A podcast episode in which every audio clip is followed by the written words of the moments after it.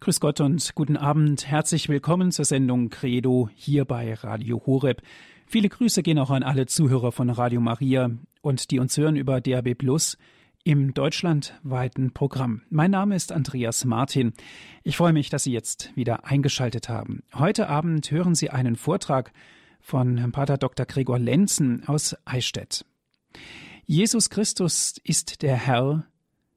Die heilende Wirkung des Namens Jesu ist das Thema. Das ist ein Mitschnitt aus der Katechese aus der Kirche St. Peter in München. Ich wünsche Ihnen nun viel Freude mit dem Vortrag von Pater Dr. Gregor Lenzen.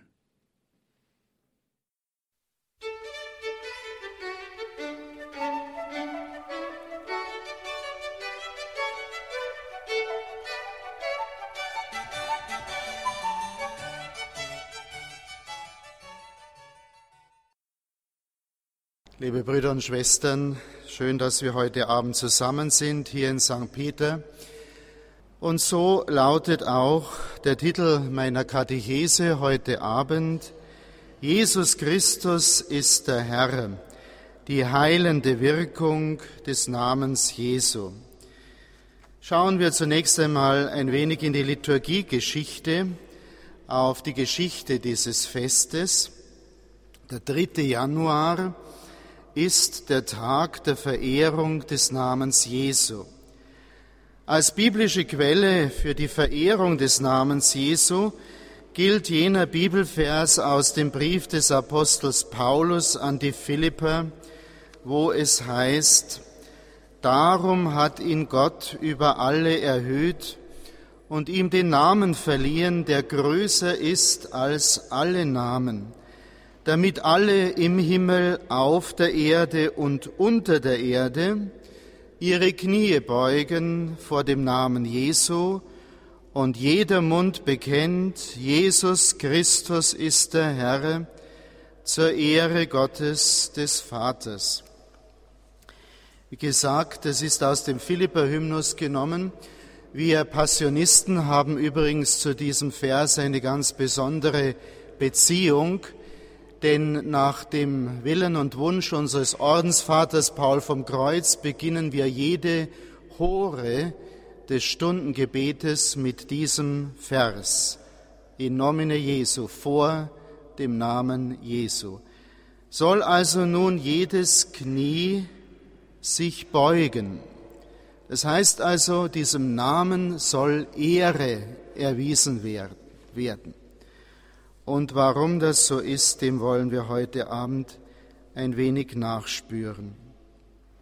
Die Verehrung des heiligsten Namens Jesu wurde vor allen Dingen auch im Franziskanerorden und hier besonders vom heiligen Bernhardin von Siena gefördert. Mit Verwendung des Jesus-Monogramms, also diesen bekannten drei Buchstaben IHS, was volkstümlich übersetzt wird mit Jesus, Heiland, Seligmacher oder auf Lateinisch Jesus hominum salvator.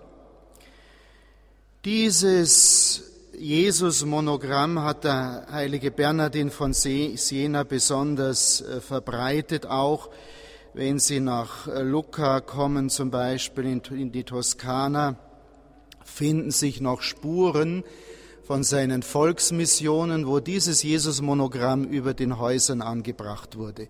Nur als Beispiel. Aber auch äh, hier bei uns in unseren Breiten findet man dieses Jesus-Monogramm, besonders natürlich dann verbreitet auch durch den Jesuitenorden, die diese drei Buchstaben als ihr Symbol haben.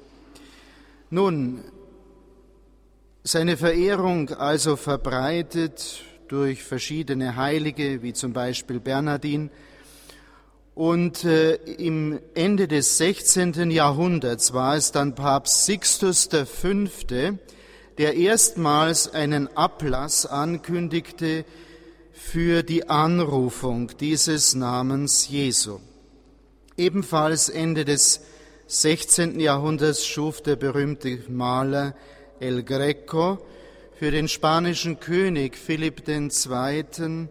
dieses berühmte Bild, die Anbetung des Namens Jesu, wo man im oberen Bildgrund zwischen den Wolken die Buchstaben IHS erkennen kann und unter den knienden Gestalten im Vordergrund ist der König selber, Philipp II. in schwarzer Kleidung abgebildet. Dieses Bild ist auch in die Kunstgeschichte eingegangen. Früher wurde der Namenstag Jesu als Fest am Sonntag zwischen dem 1. und dem 6. Januar gefeiert, dann durch das Zweite Vatikanische Konzil aus dem liturgischen Kalender entfernt und das neue Martyrologium Romanum vom Jahre 2001 hat nun diesen Gedenktag am 3. Januar wieder eingeführt. Soweit zur Geschichte und äh, zum geschichtlichen Hintergrund dieses Festes des heiligsten Namens Jesu. Und nun schauen wir in das Zeugnis der Heiligen Schrift und hier zunächst einmal in die Evangelien, einfach um zu hören, wie hier der Name Jesu Eingang gefunden hat. Da lesen wir zum Beispiel im Matthäusevangelium. Als Josef erwachte, tat er, was der Engel des Herrn ihm befohlen hatte, und nahm seine Frau zu sich. Er erkannte sie aber nicht, bis sie ihren Sohn gebar, und er gab ihm den Namen Jesus. Weiter im Lukas-Evangelium lesen wir die Stelle, da sagte der Engel zu ihr, Fürchte dich nicht, Maria, denn du hast bei Gott Gnade gefunden. Du wirst ein Kind empfangen, einen Sohn wirst du gebären, dem sollst du den Namen Jesus geben. Also diese Namensgebung eine göttliche Weisung. So können wir hier erkennen durch den Engel.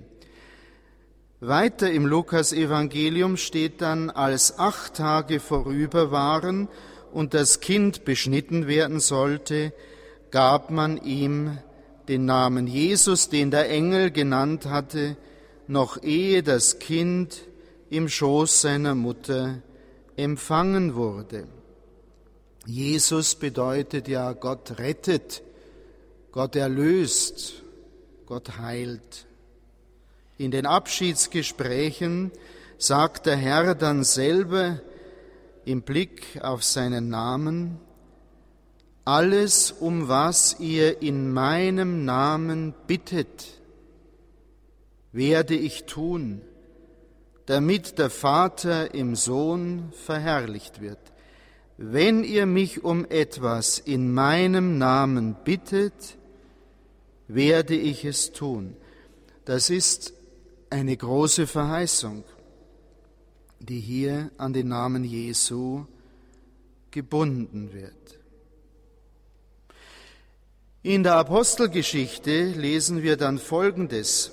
Da sagte Petrus zu ihnen, erfüllt vom Heiligen Geist, ihr Führer des Volkes und der Ältesten, wenn ihr heute wegen einer guten Tat an einem kranken Menschen darüber vernommen werden, durch wen er geheilt worden ist, so sollt ihr alle und das ganze Volk Israel wissen, im Namen Jesu Christi des Nazoräers, den ihr gekreuzigt habt und den Gott von den Toten auferweckt hat.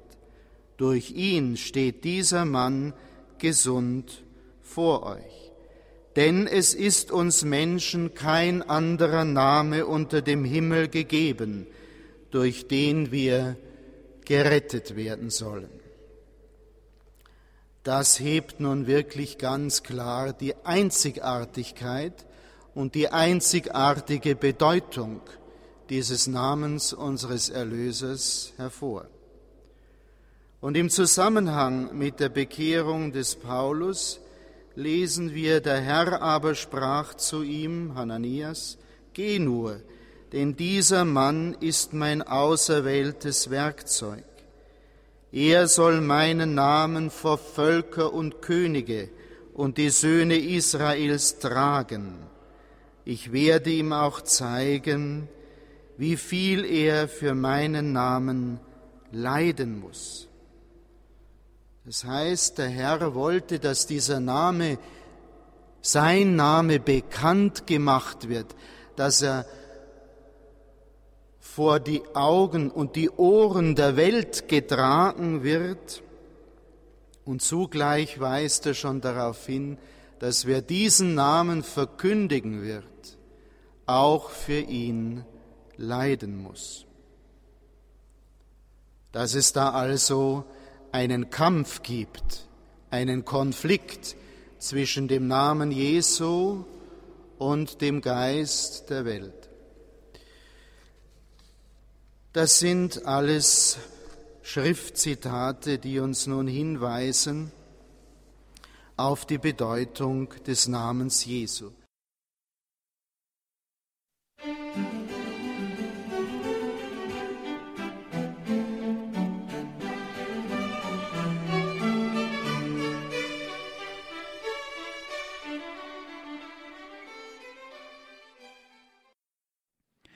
Sie hören die Sendung Credo. Herzlich willkommen. Heute hören Sie einen Vortrag von Pater Dr. Gregor Lenzen aus Eichstätt mit dem Thema Jesus Christus ist der Herr, die heilende Wirkung des Namens Jesu. Hören Sie nun weiter den Vortrag.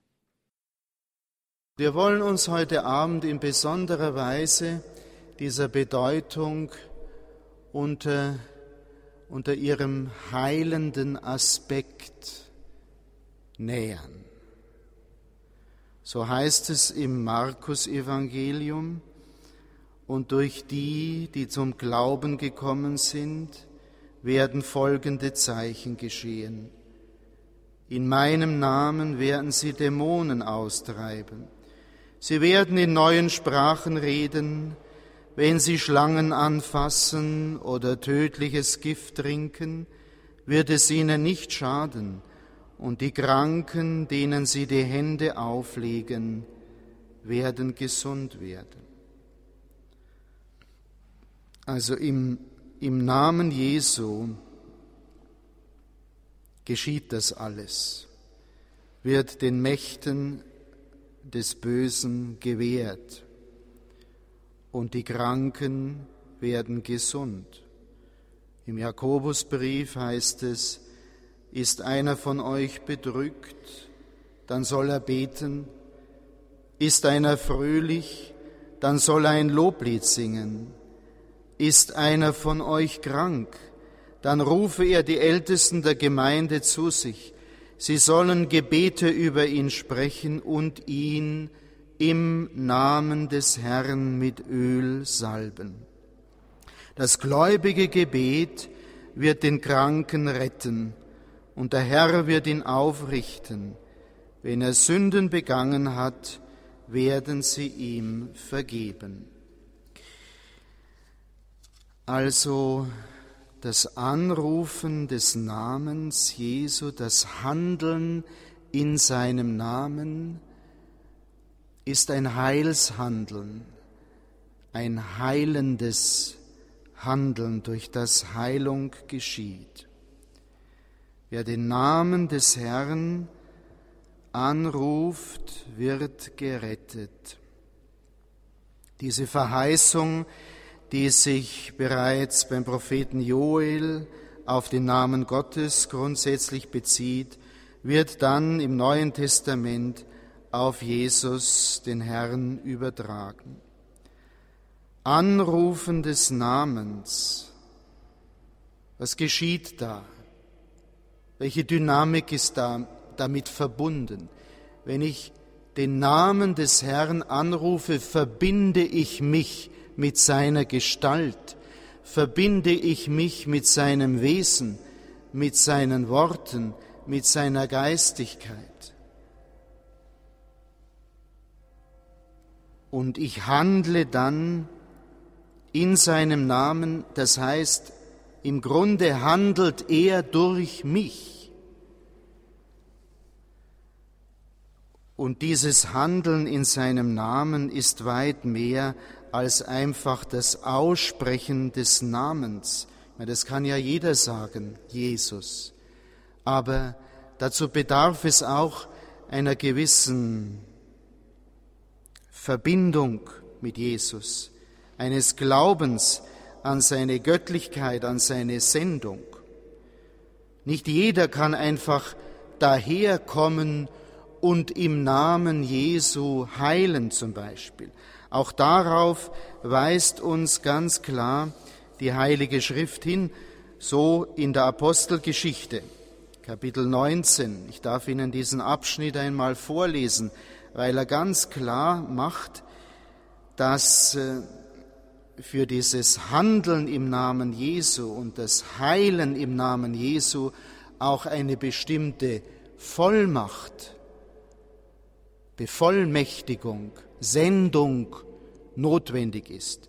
Da heißt es, auch ungewöhnliche Wunder tat Gott durch die Hand des Paulus. Sogar seine Schweiß- und Taschentücher nahm man ihm vom Körper weg und legte sie den Kranken auf. Da wichen die Krankheiten und die bösen Geister fuhren aus. Auch einige der umherziehenden jüdischen Beschwörer versuchten den Namen Jesu des Herrn über den von bösen Geistern Besessenen anzurufen, indem sie sagten, ich beschwöre euch bei dem Jesus, den Paulus verkündet. Das taten sieben Söhne eines gewissen Skoias, eines jüdischen Oberpriesters. Aber der böse Geist antwortete ihnen, Jesus kenne ich und auch Paulus ist mir bekannt. Doch wer seid ihr? Und der Mensch, in dem der böse Geist hauste, sprang auf sie los, überwältigte sie und setzte ihnen so zu, dass sie nackt und zerschunden aus dem Haus fliehen mussten. Das wurde allen Juden und Griechen, die in Ephesus wohnten, bekannt. Alle wurden von Furcht gepackt, und der Name Jesu des Herrn wurde hoch gepriesen.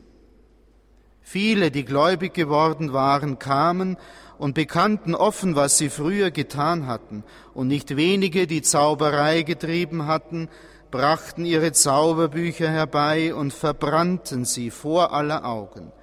Man berechnete den Wert der Bücher auf 50.000 Silberdrachmen.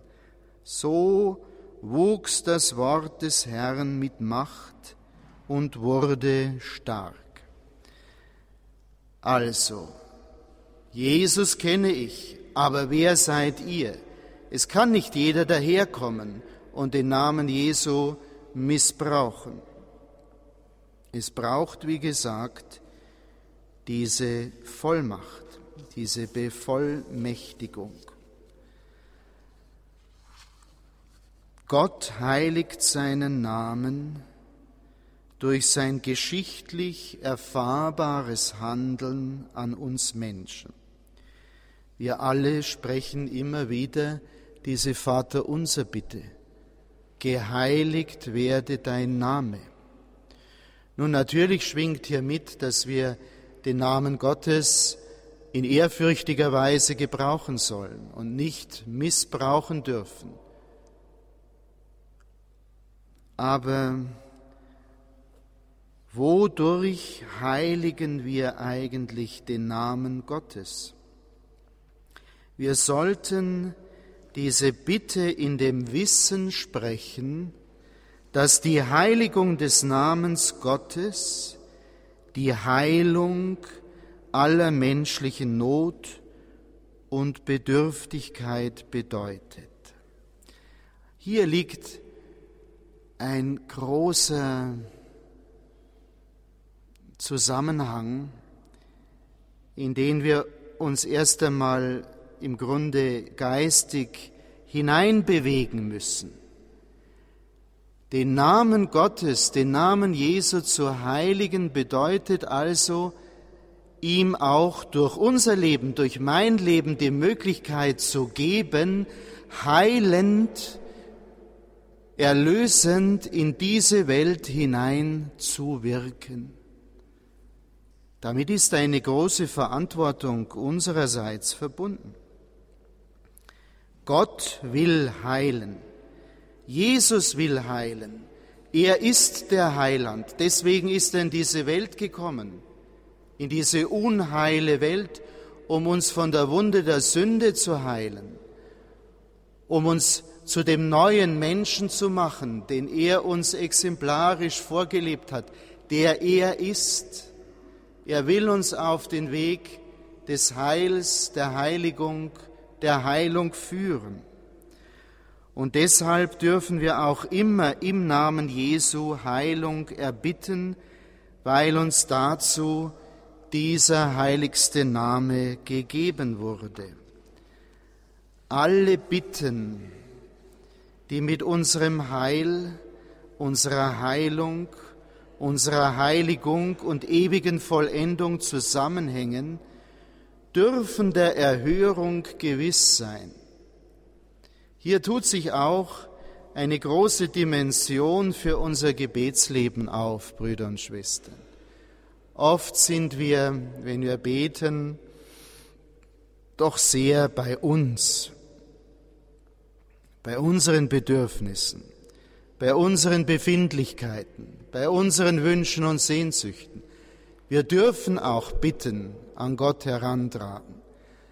Aber zugleich soll dabei immer auch die Anbetung mitschwingen. Im Grunde sollen unsere Bitten immer eingebettet sein in eine Haltung der Anbetung, der Verherrlichung Gottes. Das ganz grundsätzlich angemerkt. Aber wenn wir darauf achten, dass wir im Namen Jesu bitten und uns bewusst sein, und uns bewusst sind, dass dieses Bitten im Namen Jesu immer auf Heil und Heiligung und Erlösung der Menschen ausgerichtet ist, dann gewinnt unser Beten doch eine ganz andere Form und Dimension.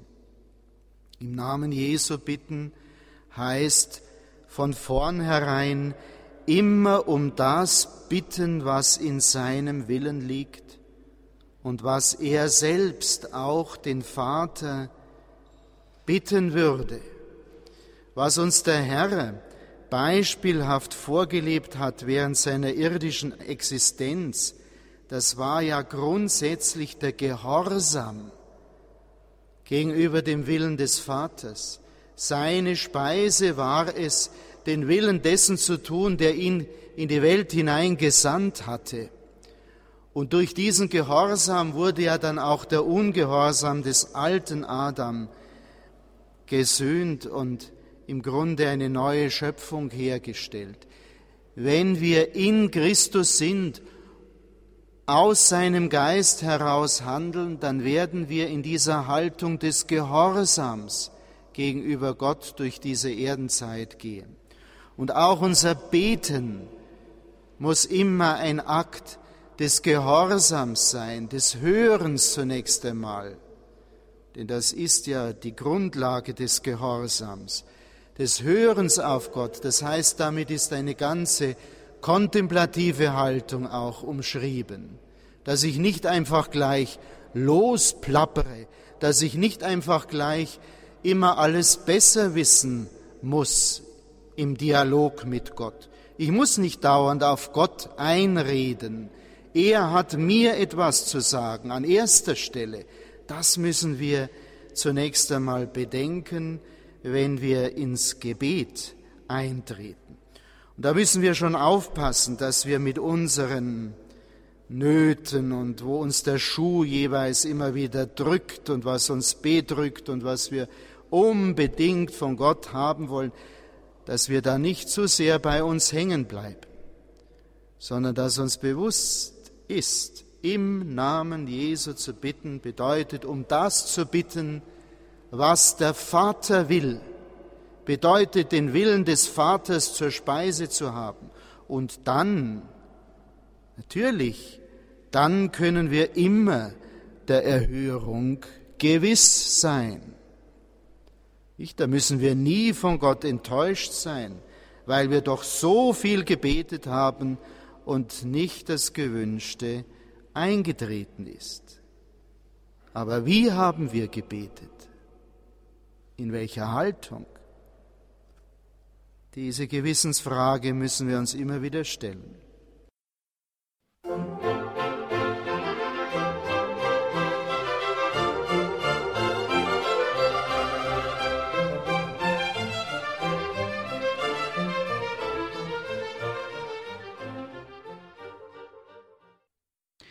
Jesus Christus ist der Herr, die heilende Wirkung des Namens Jesu. Das ist ein Vortrag, den wir hören von Herrn Pater Dr. Gregor Lenzen. Im Namen Jesu zu bitten heißt auch, dass wir alles, was wir empfangen von Gott, dass das zu unserer Heiligung und zu unserem ewigen Heil dienen soll. Also eine große Dimension für unser Gebetsleben auch, diese Verehrung des Namens Jesu. Kommen wir noch einmal auf das Heilshandeln im Namen Jesu in konkreten Nöten der Menschen zu sprechen, vor allen Dingen, wenn es um die Kranken geht. Vorhin hatten wir diese Stelle schon gehört, ähm, wenn es um die Kranken ging das Salben mit Öl im Namen des Herrn soll als ein äußeres Zeichen dem Kranken in seiner Schwachheit den Heilungswillen Gottes sichtbar und spürbar machen. In der Salbung mit Öl, bei der Krankensalbung, wird dem Kranken die heilende Kraft Jesu zugesprochen und im Glauben tatsächlich erlangt, diese heilende Kraft, weil sie in seinem Namen geschieht und der Name wirkt, was er besagt, was er beinhaltet. Das Öl weist auf ihn hin, von dem allein alle Kraft und Hilfe kommt. Das gläubige Gebet wird den Kranken retten, hieß es da. Wohlgemerkt, retten das ist eine viel größere Dimension als eine konkrete körperliche Heilung. Also, wenn ich die Krankensalbung empfange, bei deren Gebeten, Gebeten natürlich dieser Aspekt auch der, der körperlichen Wiederaufrichtung mitschwingt, so geht es doch nicht darum, dass damit ein Automatismus gegeben ist, dass ich automatisch dadurch wieder leiblich Gesunde. Darum geht es auch gar nicht, denn es geht ja um Rettung und Rettung ist Erlösung und das meint viel mehr als nur körperliches Intaktsein und Gesundsein. Heilung im tiefsten Sinne ist eben Erlösung, ist Rettung, ist die Heilung meiner Beziehung zu Gott. Und darum geht es genau in diesem Gebet. So wird ein Mensch ganzheitlich vor Gott wieder aufgerichtet. In seiner Beziehung zu Gott wird er wieder heil. Und das ist doch die eigentliche Gesundheit, liebe Brüder und Schwestern, um die wir uns immer wieder mühen sollten, vor jeder körperlichen Gesundheit, die natürlich auch wichtig ist. Aber noch wichtiger ist doch unsere ganzheitliche Gesundheit in der Ausrichtung auf Gott. Hier wird ein Mensch vor Gott in Ordnung gebracht. Und da geht es zuallererst darum, dass meine Beziehung zu Gott geheilt wird. Wir alle wissen, wie diese Beziehung oft belastet ist. Und deswegen ist im Umfeld der Krankensalbung natürlich auch das Sündenbekenntnis oder überhaupt der Empfang des Bußsakramentes wichtig. Es ist befreiend, wenn, wenn mir dann im Namen Jesu gesagt wird, deine Sünden sind dir vergeben. Das ist Heilung. Wenn wir also zu Jesus gehören, wenn wir mit dem Herrn verbunden leben, wenn wir redlich uns bemühen, in Christus zu sein, und damit ist ein ganzer Weg beschrieben, dann können wir auch im Namen Jesu beten und bitten und dann können wir auch im Namen Jesu das von Gott gewollte erlangen. Und das ist dann so, als ob der Herr selbst in uns beten würde. Wir sehen an vielen Stellen in der Bibel, wie Jesus betete, in welcher Haltung er betete. Und seine Gebete drehten sich eben überhaupt nicht um ihn selbst, denn sein wichtigstes Anliegen war die Ehre des Vaters. Und so muss es auch mit uns sein. Je mehr unsere Gebete sich um Gottes Ehre drehen, je mehr der Herr im Mittelpunkt steht, desto mehr werden sie auch bewirken, das von Gott gewollte bewirken. Es geht um seine Ehre, nicht um meine um mein Wohlbefinden. Nicht? Das ist natürlich unser heutigen, äh, unserem heutigen Lebensgefühl, unserer, unserer Tendenz, unserer Lebenstendenz einigermaßen entgegengerichtet, weil in einer Wellnesszeit wie der unseren dreht sich alles um die Befindlichkeit des Menschen, wie es ihm geht, wie, wie es sich für ihn anfühlt, äh, was er davon hat und so weiter. Aber hier wird uns eine grundsätzlich andere Dimension vor Augen gestellt, die allein den Menschen erlösen und retten kann. Denn solange der Mensch in sich selber bleibt und sich um sich selber nur dreht, bleibt er ewig der Gefangene seiner selbst. Ja, liebe Brüder und Schwestern, wenn wir von unserem Gebet sprechen, dann müssten wir eigentlich davon sprechen, dass es das Gebet Christi ist, das durch uns zum Vater gehen soll. Christus ist der eigentliche Beter. Ihm sollen wir Raum geben, ihm Platz machen in unserem Inneren. Er soll groß werden und wachsen.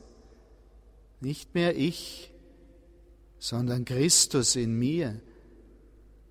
Um diesen inneren Prozess, diesen inneren Wachstumsprozess geht es. Gerade diese Weihnachtszeit erinnert uns wieder daran, dass der Herr in uns geboren werden will, dass das Wort auch in mir Fleisch werden will, eine Herberge finden will, dass er groß werden will in meinem Leben. Sein Name werde also geheiligt. Sein Name ist identisch mit seiner Sendung, die Verlorenen zu retten, die Verletzten zu heilen und die Dämonisierten zu befreien im Namen Jesu zum Vater kommen, heißt die Kraft des Vaters zu empfangen, um die Ziele Jesu Christi zu erreichen. Wenn wir im Namen Jesu kommen, geht es dabei darum, was Gott will, was Jesus will, nicht was ich mir wünsche. Das müssen wir bedenken. Dieser Name Jesu wird auch immer wieder im Kampf gegen jene Mächte angewandt, die uns von Gott und von seinem Willen abziehen wollen.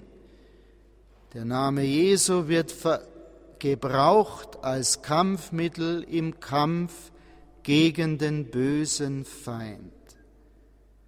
Die Worte in seinem Namen beziehen sich auf die Autorität, die Christus uns für diesen geistlichen Kampf gegeben hat.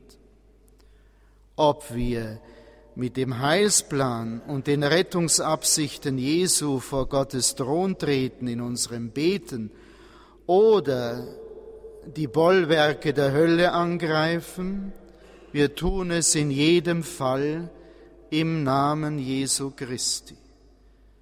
In diesem Namen zu bleiben, ist unsere Sicherheit. Das ist der Ort unserer Bewahrung, das ist unser Zufluchtsort. Daran wollen wir denken. Und nun am Ende möchte ich noch Zitate bringen von einem großen Mystiker, meinem Ordensvater, dem heiligen Paul vom Kreuz, der im 18. Jahrhundert in Italien lebte und der ein großer Verehrer des Namens Jesu war, der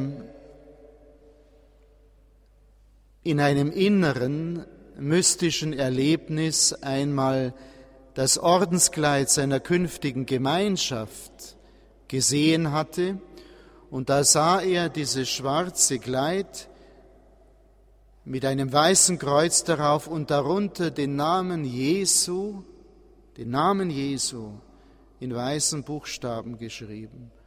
Und er hörte in seinem Inneren die Worte, dies soll ein Zeichen dafür sein, wie rein jenes Herz sein muss, das den heiligsten Namen Jesu eingeprägt hat. So ist mein Ordenskleid, mein Habit, den ich tragen darf, immer eine beständige Mahnung und Erinnerung, sich um ein reines Herz zu mühen. Und er drückt die Ordensspiritualität unserer Kongregation aus. Unser Gründer wollte, dass wir diesen heiligsten Namen Jesu auf dem Herzen tragen, unter der Anrufung des heiligsten Leidens, verbunden mit seiner Passion. Und so steht in diesem Passionszeichen, das die Passionisten als ihr unverwechselbares Merkmal tragen, stehen diese Worte Jesu Christi Passio. Und so tragen wir den Namen Jesu immer mit uns und hoffentlich auch in uns, in unserem Herzen. Und im Blick auf den Kampf gegen den bösen Feind hat der heilige Paul vom Kreuz in einem Brief einmal geschrieben, bei meiner Rückkehr von den heiligen Missionen habe ich einen Brief von ihnen vorgefunden, der mir Veranlassung gibt, das höchste Gut wegen der Barmherzigkeit, die es ihrer Seele andauernd erweist, zu loben und zu preisen. Ich bitte Sie, nicht auf die Skrupel zu achten, die der Teufel ihnen eingibt, und auch nicht auf die Schreckgespenster, mit denen er sie bei Nacht anfällt. Erheben Sie sich vielmehr ganz beherzt, lachen Sie über ihn, machen Sie das Zeichen des heiligen Kreuzes und nehmen Sie das Kruzifix in die Hand. Dann befehlen Sie ihm gebieterisch, im Namen Jesu Christi von ihnen abzulassen, und zweifeln Sie nicht daran, dass Sie siegreich sein werden, während der Teufel beschämt sich ihnen nicht mehr nahen wird. Ein Beispiel für die Kraft des Namens Jesu im Kampf gegen das Böse, gegen den Bösen. Und noch ein zweites Zitat, mit dem ich jetzt dann abschließe, über die Bedeutung des heiligsten Namens Jesu für unser inneres Leben, für unser inneres seelisches Gleichgewicht. Da schreibt der Heilige ebenfalls in einem Brief, die Schwermut, ah, es beginnt noch weiter oben. Ich sage Ihnen, dass Sie ein Rezept brauchen, um das leichte Fieber zu heilen, das in Ihren Gliedern sitzt. Hier ist es, und es wird Ihnen gewiss Heilung bringen, wenn Sie es getreu anwenden. Die Schwermut und der mit einem gewissen Misstrauen verbundene Gedanke, was wohl aus ihnen werden soll, sind die Ursache für ihr leichtes Fieber. Um es zu heilen, braucht es Milch und Honig, aber in der richtigen Anwendung. Also, wenn die Schwermut sie überfällt, so tun sie das, was der Heilige Geist im Weisheitsbuch sagt. Ist einer traurig unter euch, so bete er. Das Gebet ist das Heilmittel für die Schwermut, aber es ist nicht nötig, sich sofort auf die Knie zu werfen. Wenn man es aber tut, dann nur für kurze Zeit. Man muss jedoch eine Honigwabe zu sich nehmen, nämlich den Namen Jesu. Man muss ihn gläubig und mit einem Aufschwung der Seele anrufen, zum Beispiel so, O lieber Jesus, o liebster Jesus, sagen Sie dies einmal, aber in den obersten Schichten Ihrer Seele, und lassen Sie dann diesen süßen Honigseim im lieblichen Schweigen des Glaubens in Ihre Seele fallen. Lassen Sie Geist und Gemüt mit der Anrufung dieses erhabenen und überaus süßen Namens ganz durchdrungen und versüßt sein, und denken Sie an nichts anderes als dieses so kostbare Medikament in aller Ruhe zu sich zu nehmen. Wenn die Melancholie wiederkommt, so wenden Sie das Rezept für diesen Trank nochmals an. Hören Sie auf den heiligen Bernhard. Jesus ist Honig im Mund, Wohlklang im Ohr, und Jubel im Herzen. Das lässt die Schwermut sofort verschwinden.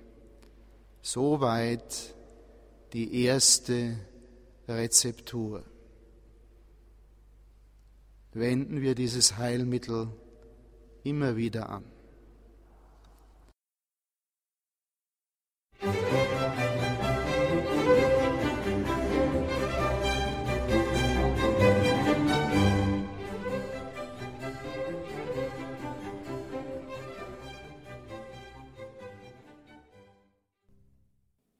Sie hörten einen Vortrag von Herrn Pater Dr. Gregor Lenzen aus Eichstätt mit dem Titel Jesus Christus ist der Herr, die heilende Wirkung des Namens Jesu.